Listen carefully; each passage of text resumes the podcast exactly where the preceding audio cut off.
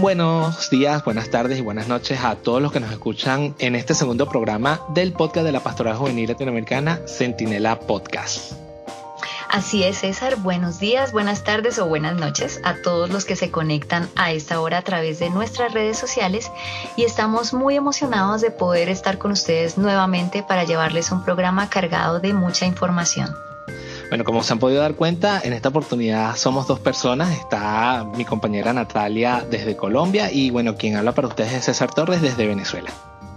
Sí, los dos eh, hacemos parte del equipo de comunicaciones de la Pastoral Juvenil Latinoamericana del Departamento de Familia, Vida y Juventud del CELAM.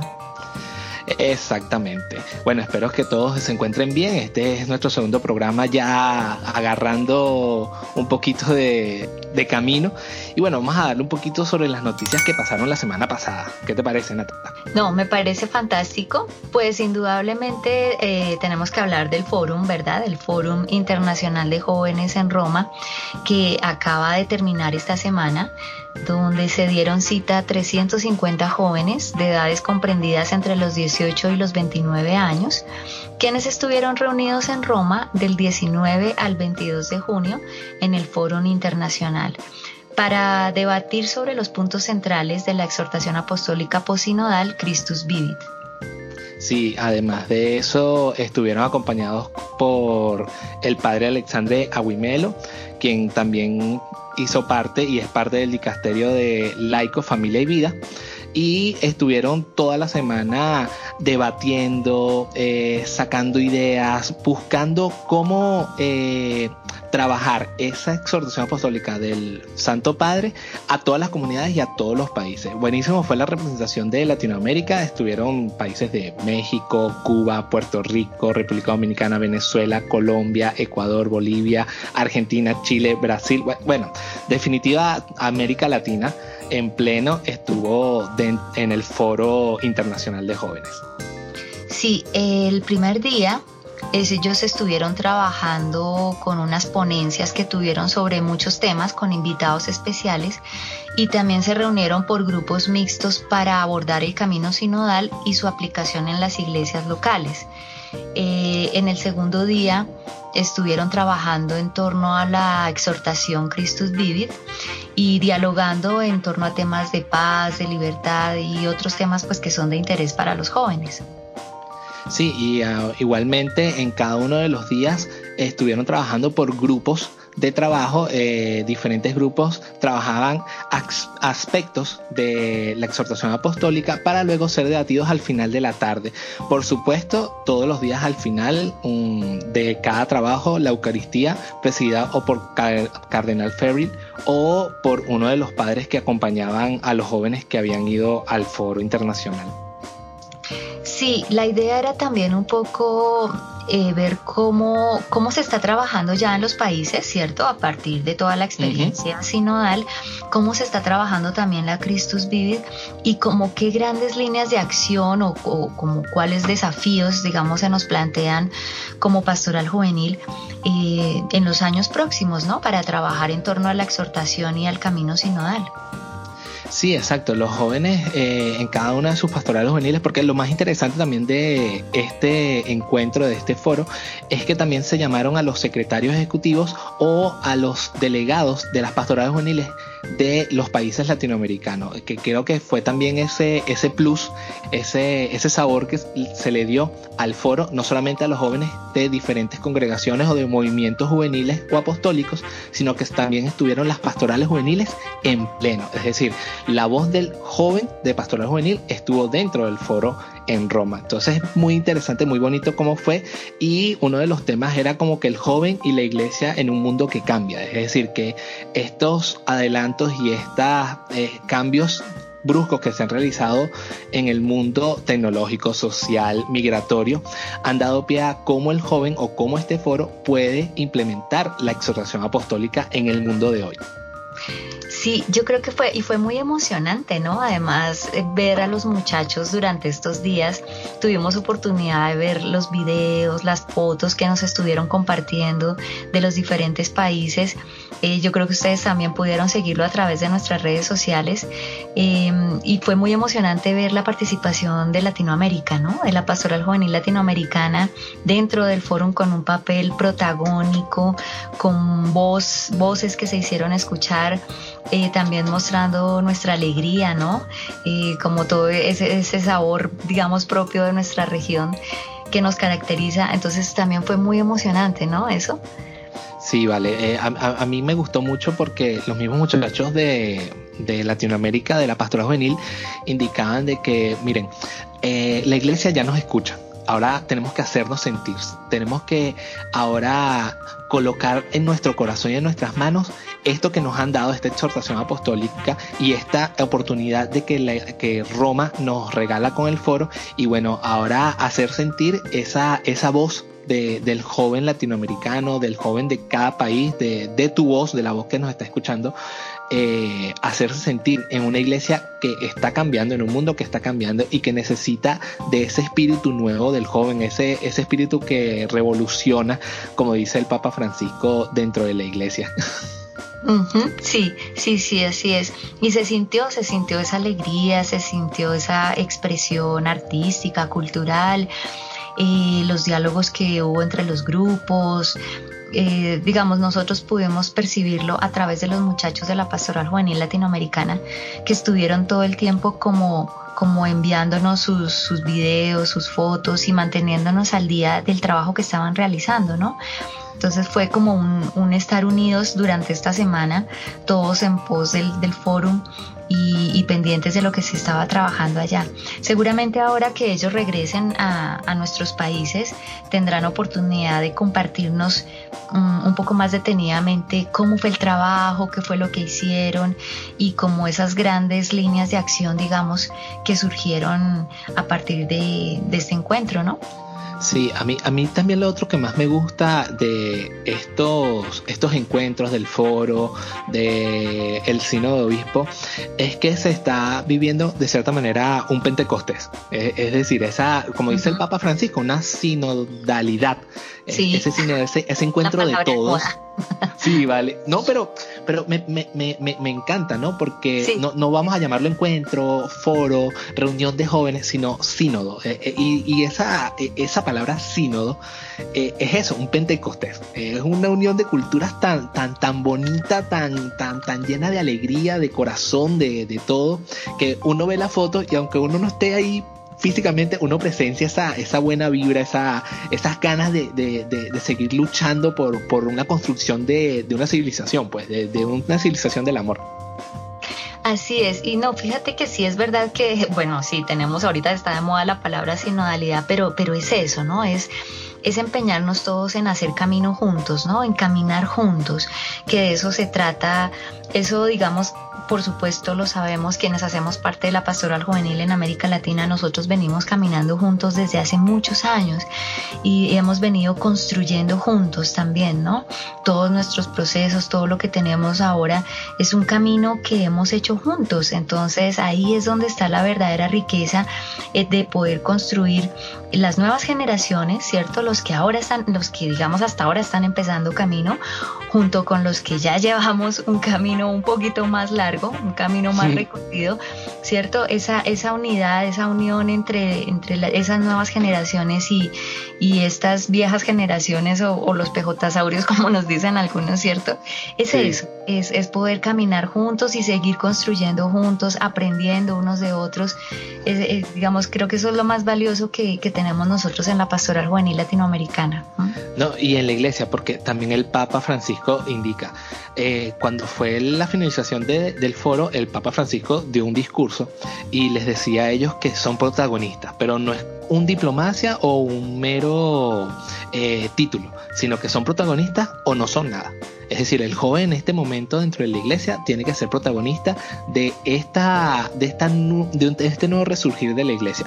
Pero el Papa siempre, siempre lo indica y a mí me, me parece tan bonito que el Papa siempre indique de que no se no se olviden de los viejos. O sea, no se olviden de aquellas personas que tienen un, una memoria histórica o que tienen un proceso mucho mayor que el de ustedes hablen con sus viejos, hablen con quienes tuvieron esa oportunidad de ser jóvenes como ustedes físicamente, pero que siguen siendo jóvenes de corazón dentro de la pastoral juvenil. Y entonces esa, esa dualidad, ¿no? De joven y eh, esta persona que, ya ha tenido el recorrido, e, esa, e, esa unión y esa dualidad de, hacer caminar, aunque sea eh, diferentes personas en un mismo camino. Sí, eso igual me parece muy clave, ¿no? Lo dice el Santo Padre como tú dices, pero, pero sí es muy clave. Creo que ya pues eh, hay muchos países donde tenemos equipos asesores nacionales, ¿sí? O los equipos de asesores que son los, los pejotasaurios, ¿cierto? Que, que tienen toda la memoria histórica por una parte, que es muy importante, eh, y por otra conocen todo el proceso latinoamericano y de alguna forma son como unos faros, ¿no? Que van como orientando el camino por donde, por donde vamos y, ayudando a hacer la reflexión también. Y por otra parte, claro, tenemos los equipos, los equipos nacionales o las comisiones nacionales donde están llegando estas nuevas generaciones. Eh, con sus, con sus ideas, con su creatividad, eh, con todo lo que tienen para aportar, ¿no? Entonces es una sinergia muy clave y muy importante para la pastoral juvenil. Sí, exacto. Y bueno, también aparte de eso, eh, el Santo Padre en su discurso indicaba de que los jóvenes son el ahora de hoy. Son el, los jóvenes son el ahora de la iglesia. Y me parece hasta, hasta bonito, pues. ¿Por qué? Porque de cierta forma el joven no puede estar excluido fuera de la iglesia, sino que tiene que estar inmerso dentro de la iglesia. Correcto, sí, no, de hecho la exhortación, la, la Christus Vivit, ya que pues ya sabemos que ya la estamos estudiando todos, es de una riqueza impresionante, o sea, creo que el Papa Francisco ha logrado captar como la esencia, primero de los tiempos que estamos viviendo, de los, de los grandes desafíos que nos surgen a la iglesia en esta época y, y también de muchos temas que, que, no se habían discutido, ¿no? O sea, como que no, no se habían tenido en cuenta antes, como la reivindicación de las mujeres, la importancia de la sexualidad, eh, el uso de los medios digitales, bueno, muchos temas, la migración, ¿cierto? Que es un tema mundial en este momento. O sea, como que el Papa no, no se le ha escapado nada y, y ha tenido en cuenta todos estos temas, ¿no? Sí, no, a mí me han contado eh, de la exhortación, he leído algunas partes y lo que más me ha llamado la atención es de la, importancia de la pastoral juvenil dentro de la iglesia. Entonces, no solamente que la pastoral juvenil sea una pastoral activista, sino también que sea una pastoral de proceso, pero también indicando de que estas actividades, que aunque la pastoral juvenil con su alegría, el joven con su alegría, con sus ganas de echar a pa'lante y todo eso, eh, puede atraer a más jóvenes, pero cuando ese joven esté ya dentro de la iglesia o pueda ser llamado a la iglesia, también darle ese camino histórico, esa, ese proceso de estudio, dentro de la iglesia. O sea, no solamente quedarse con una pastoral de, actividades, sino también una pastoral de, estudio, de proceso, de conocimiento de la iglesia y de la pastoral juvenil en sí. Sí, es, muy chévere eh, escuchar esto, digamos, porque pues es algo que en la pastoral juvenil latinoamericana venimos diciendo desde hace años, desde hace muchos años, ¿no? Digamos, nosotros tenemos claro de que nosotros no somos una pastoral de actividades, sino como tú bien dices, eh, una pastoral de procesos, solo que todavía hay muchas personas, incluso dentro de la misma iglesia, que desconocen esto, ¿no? Entonces todavía tienen ese imaginario que cuando piensan en el trabajo con jóvenes, piensan es que como que es ir a cantar, ir a saltar, ir a jugar y, y qué sé yo, pero no, no conocen, digamos, la verdadera dimensión de la pastoral juvenil e incluso la dimensión vocacional. Todavía hay muchas personas que no, no entienden bien cómo es el tema de la dimensión vocacional de la pastoral juvenil, ¿no? Que nosotros sentimos, y eso lo hablamos mucho entre los agentes, em, la pastoral juvenil alimenta a todas las otras pastorales de la iglesia, ¿no? Porque cuando nosotros ayudamos a los jóvenes a encontrar su vocación, de servicio en la iglesia, en la sociedad, su profesión, bueno, tantas cosas que nos ayuda a discernir la pastoral juvenil al, al elaborar el proyecto de vida, ahí están surgiendo las vocaciones religiosas, laicales, vocaciones al matrimonio, es decir, todas las demás vocaciones de la iglesia surgen ahí de la pastoral juvenil, ¿no? Sí, bueno, y no solamente las vocaciones que tengan que ver propias de la iglesia, sino también las profesionales. Un ejemplo, yo, mi vocación profesional nació en la iglesia, o sea, una cosa súper loca, pues. O sea, a mí me encantaban los medios de comunicación, a ti también te encantaban los medios de comunicación social, ¿y qué decidimos nosotros? Bueno, disponer de estos dones a la iglesia, o sea, así de simple, pues. Eh, y fue así, y nuestra profesión, lo que nosotros somos como tal, eh, siempre se lo hemos dedicado al pro de la evangelización, no solamente en la iglesia como tal, sino a la evangelización y a la apuesta de, esta palabra de Dios. Sí, es que esa es una de las grandes riquezas de la pastoral juvenil, eh, ayudar a los jóvenes, a cada uno, a ir, a, ir encontrando ese, ese camino, ese llamado, ¿no? Al cual, al cual lo está llamando Dios, que es pues tan personal y tan, tan de cada uno, y, cómo te acompaña en eso también, es cierto, a mí también, yo, yo en la pastoral juvenil fue donde hice también como mi discernimiento profesional para elegir mi carrera, eh, todo el estado de vida, la vocación en la iglesia, es decir, te acompaña en todas esas elecciones en un momento clave de tu vida, que es justamente ese momento de la juventud en el cual tienes que hacer las opciones, ¿no? Que, tienes para toda tu vida. No, entonces, bueno, también me parece hasta bonito que en el foro hayan hablado de todo esto. Muy probablemente los jóvenes hayan hablado de, todo este discernimiento dentro del foro junto con la exhortación apostólica. Y yo creo que el camino que viene en adelante, después del foro y de la implementación de la exhortación apostólica, va a ser grandísimo y va a darle una renovación de espíritu a la iglesia y a la pastoral juvenil en toda Latinoamérica y en el mundo, porque también eso es lo otro, pues que se dio esa, esa relevancia de pastoral juvenil como, como como, no sé, como no organismo, porque no somos un organismo, eh, como, no sé cómo podría llamarlo. Es como esa gran fuerza, diría yo. Eso, eso, eso, eso, eso. Sí, estaba, esperando. Como, como esa fuerza que, que, en Latinoamérica está presente y que en otros países no existe el, la palabra de pastoral juvenil o de pastoral que acompaña al joven, ¿no? De iglesia que acompaña al joven. Sí, sí, no, ciertamente pues tenemos mucho, uff, o sea, digamos, se nos vienen unos grandes retos de, cómo poder entrar ya a, ser real, digamos, a, a bajar al contexto eh, todas estas orientaciones generales que nos surgen del sínodo y de la exhortación, ¿no? Pero ciertamente es de una riqueza impresionante y, nos va a hacer grandes aportes en el camino eh, durante los próximos años, ¿no? Sí, exactamente. Entonces, bueno, es, eh, ha sido un tema, un tema que seguiremos, del cual seguiremos hablando, por supuesto, seguiremos estudiando porque pues hay mucha tela de donde cortar, ¿verdad? Uy, bastante, bastante, ¿no? Y además de que la exhortación apostólica es precisa a los jóvenes, o sea, Cristo Vivi es propio de los jóvenes. Así es. Y bueno, pasando a otra noticia, también eh, les quiero contar que durante esta semana también nosotros aquí en Colombia tuvimos la realización del sexto Congreso Nacional de Pastoral Vocacional. El título del Congreso era Los jóvenes, la fe y el discernimiento vocacional. Entonces, en esta semana nos reunimos en Bogotá, eh, más de 500 animadores religiosos y religiosas, eh, también congregados con el objetivo de, retomar y proyectar los desafíos eh, que, se traen, digamos, de los anteriores congresos, pero claro, todo enmarcado dentro de este, de este proceso sinodal que lleva ya desde hace varios años eh, y también obviamente iluminados por la exhortación Christus Vivid. tuvimos la fortuna de poder contar con la presencia de los tres obispos, eh, de los tres padres sinodales de Colombia que estuvieron presentes durante el sínodo. Entonces ellos, sí, ellos nos hicieron una iluminación muy bonita a partir de lo que se trabajó allá y también a partir de lo que, de, lo que surge en la exhortación apostólica en Christus Vivid. Entonces fue una semana muy bonita de compartir.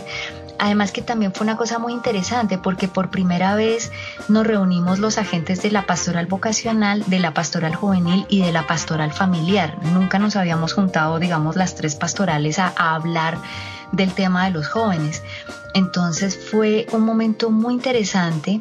Eh, muy iluminador, digamos, como que los agentes de pastoral juvenil sentíamos que teníamos mucho que decir a, la, pastoral vocacional y a la pastoral familiar. Y, fue un, conversatorio muy interesante y, que nos dejó muchos desafíos y, muchos temas que también tenemos que profundizar nosotros en, nuestros planes nacionales de aquí en adelante. Pero fue, fue muy interesante este congreso, ¿no? Qué bonito. O sea, es súper chévere porque ahí se nota que eh, somos un cuerpo en diferentes partes del cuerpo, pero que somos parte del mismo cuerpo. Entonces, eh, es muy bonito cuando en, lo que tú dices, pues pastoral familiar, pastoral vocacional, pastoral juvenil, se reúnen en un mismo lugar para disentir, o sea, para poder hablar y expresar lo que como iglesia queremos, que es la unidad de todos.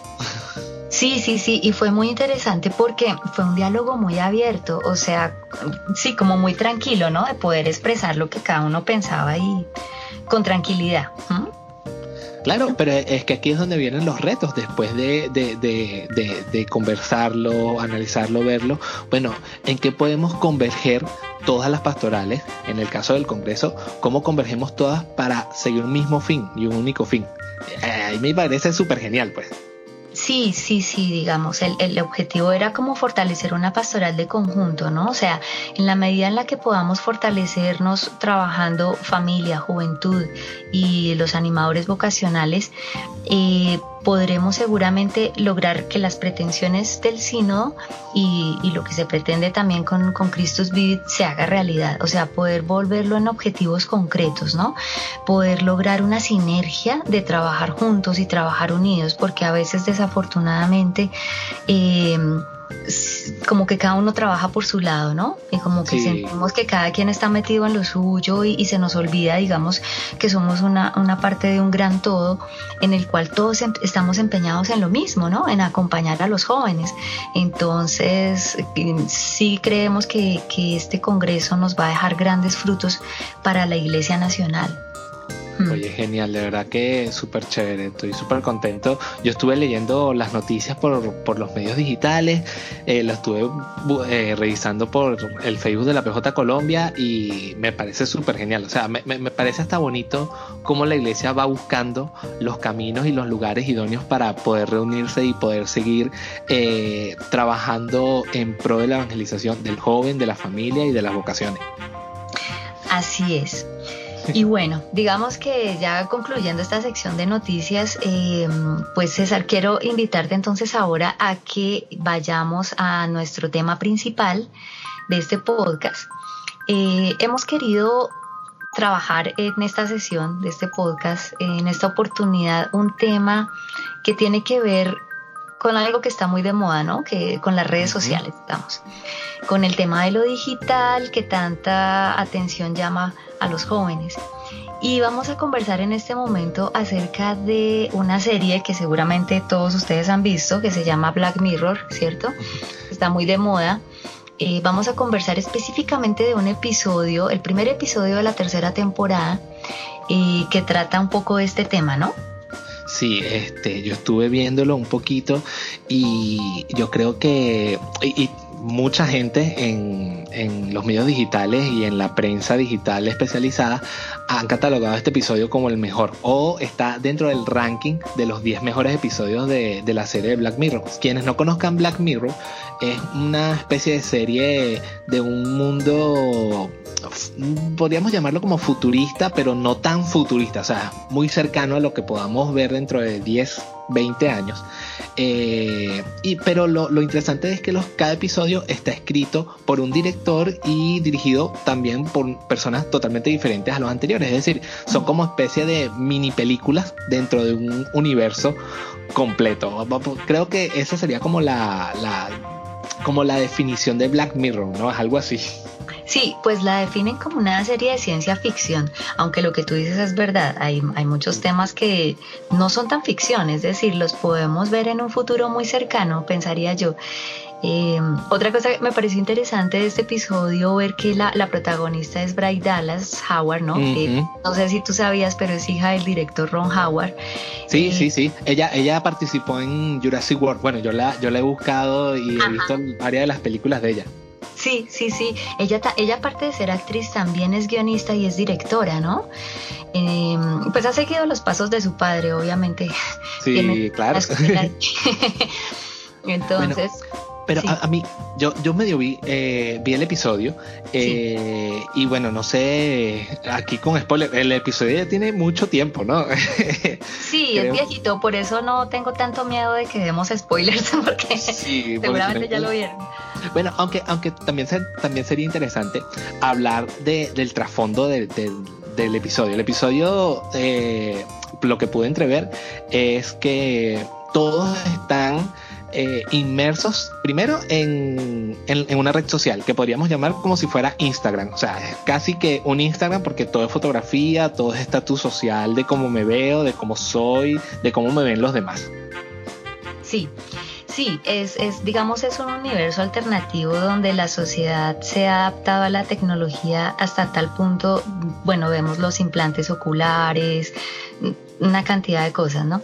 Y, y, lo curioso es que todo el mundo comparte sus actividades diarias y clasifica sus interacciones con el resto de las personas a través de una aplicación mediante la cual uno puede asignar estrellas o una, una calificación, digamos, en una escala y registra valoraciones y, uno tiene como un ranking público, ¿cierto? Y ese ranking público que tienes determina tu estatus social eh, de una forma loca, porque incluso ella está buscando, ella trata de conseguir un apartamento, ¿verdad?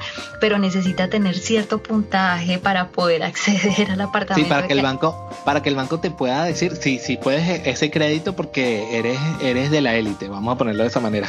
Ajá, sí. Y entonces ahí es donde ella empieza como esa carrera loca por tratar de subir su puntaje y conseguir esos puntos que le faltan. Y empieza a hacer una cantidad de locuras eh, que la llevan por una serie de situaciones en, en, las cuales ella, yo creo que poco a poco ella va descubriendo que, que eso no es importante. O sea, que que tener toda esa cantidad de puntos, todas esas valoraciones y, todo eso, pues al final no es importante. Claro, ella se encuentra con una señora, una camionera, que tiene una muy baja calificación y que se ofrece a llevarla y, durante ese recorrido ella le va contando su vida y le va contando cómo ella fue descubriendo que, eso no era importante. De, toda esa, esa, preocupación que ella tenía por ganarse todos esos puntos y esa calificación, todo eso dejó de tener sentido cuando su esposo falleció por no recibir un tratamiento con cáncer porque no tenía la calificación que requería para recibir el tratamiento. sí, es que, mira, ya, ya, una cosa que yo he estado cuando vi el, el, episodio es que dice, eh, yo lo pensaba, mejor dicho, y decía, bueno, si de cierta manera lo que nos está mostrando en el episodio puede ser como un reflejo de lo que está pasando en la sociedad actualmente. Eh, ¿A dónde vamos a llegar? O sea, ¿vale más mi interacción social o los, los, me gusta que tengo en mi, en mi cuenta de Instagram o de Facebook o de Twitter que, que mi vida, o sea, que mi vida personal, física, podríamos hasta trabajarlo de esa manera, una cosa súper loquísima. Sí, pero uno se pone a pensar y no está tan lejos de la realidad. O sea, tú ves. No, total. tú ves cada vez más gente tan preocupada de estar subiendo a Instagram. De hecho, todo el tiempo están subiendo fotos de dónde estoy, qué estoy haciendo, qué estoy comiendo, con quién estoy. Y siempre es como este afán de, de, mostrar todo lo bueno, ¿cierto? O sea, en, en, redes sociales nadie pone lo malo, todo el mundo pone lo bueno, lo de mostrar, la cara feliz, eh, la mejor foto. Eh, es como un intento de estar mostrando, miren todos qué feliz es mi vida, ¿sí? Es una cosa así. Eh, sí, exacto. Y uno se vuelve esclavo sin darse cuenta, uno mismo se va volviendo esclavo de, todo eso, ¿no? Es que, mira, eh, hay algo que no sé, llegamos a un punto que a mí me da miedo en que lleguemos solo a ese punto, aunque solo me, me importe cómo me ven los demás, a cómo me siento yo y cómo, cómo, cómo eh, tengo mi encuentro personal. Y, estamos llegando a, ese nivel y me da miedo, pues, o sea, me da miedo porque los mismos jóvenes, no, este, aunque se me esté cayendo el, el, mundo a pedazos, siempre tengo que andar con una cara bonita porque la gente no puede saber que soy una persona normal, ¿no? Podríamos llamarlo. Sí, sí, sí. Y, y, el hecho de la impersonalidad, ¿no? Digamos, del, del, tema de las redes.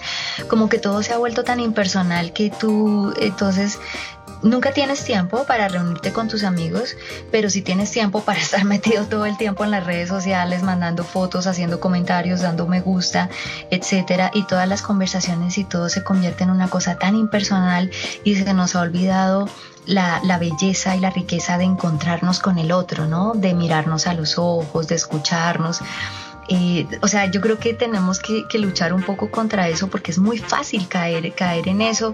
Eh, por ejemplo, ya cuando, cuando tú te reúnes con tus amigos y, en un momento determinado te das cuenta que todos están en el celular, entonces uno dice, un momento, no, eh, vamos a dejar los celulares aquí sobre sí. la mesa y vamos a conversar, vamos a mirarnos a los ojos porque, porque es muy fácil. Este episodio, desde la primera vez que lo vi, me llamó mucho la atención por eso.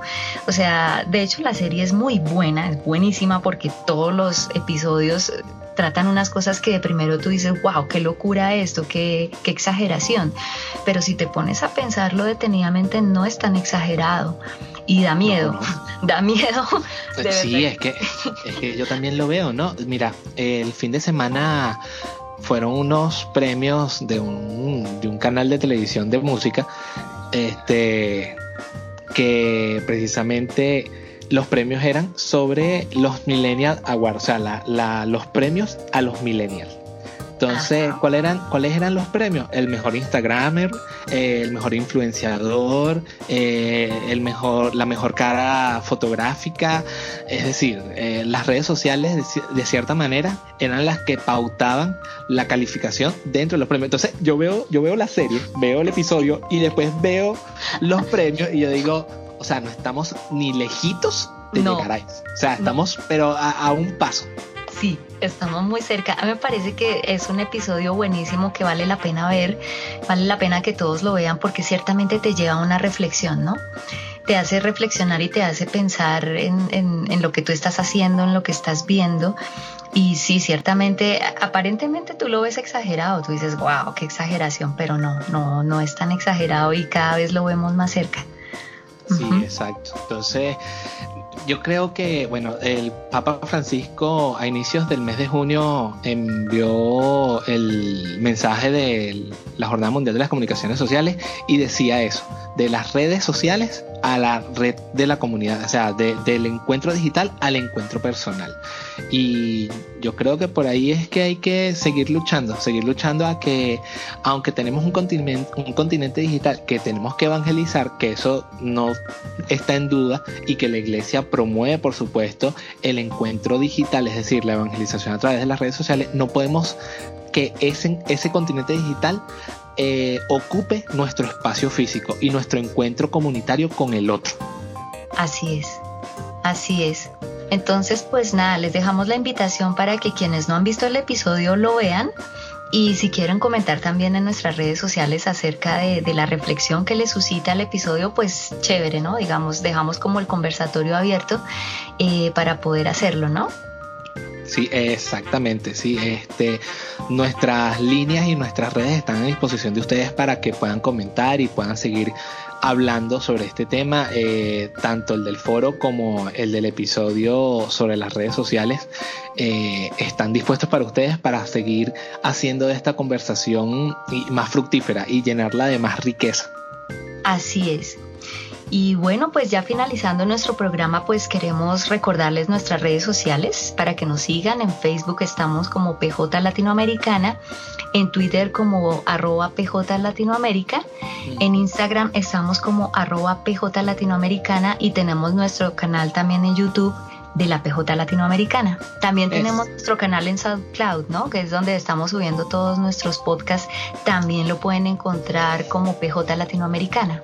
Exacto. Y bueno, y también en iTunes nos pueden conseguir en la sección de podcast como PJ Latinoamericana y también nos pueden dejar su reseña eh, para seguir comentando sobre esto. Y no se olviden de eh, visitar nuestra página web pjlatinoamericana.org y eh, enviar sus comentarios, sus preguntas, felicitaciones a comunicacionespjla.gmail.com.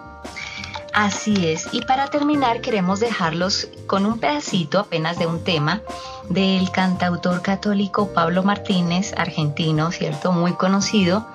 Eh, vamos a dejarlos con un pedacito de una canción que él compuso para nuestro tercer Congreso Latinoamericano en Los Teques, Venezuela, ¿verdad? Hace ya eh, nueve años, como pasa el tiempo.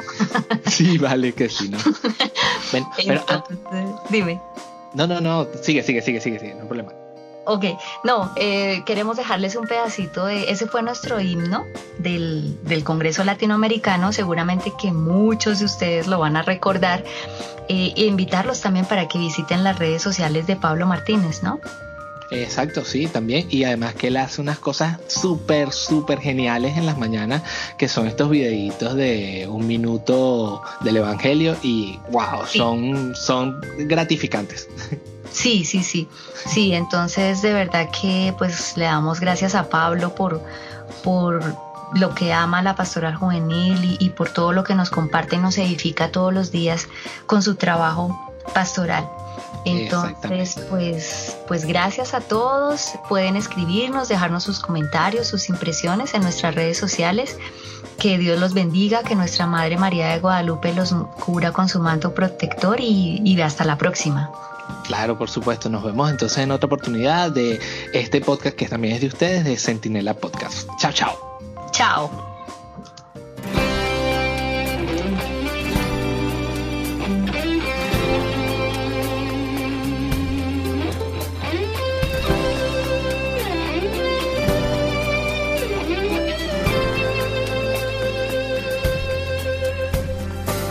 Lo conocido es lo mejor que nos pasó en nuestras vidas. Y darlo a conocer con las palabras y la vida da alegría.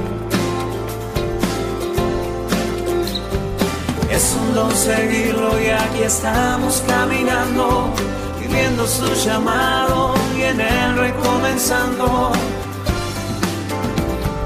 Cristo nos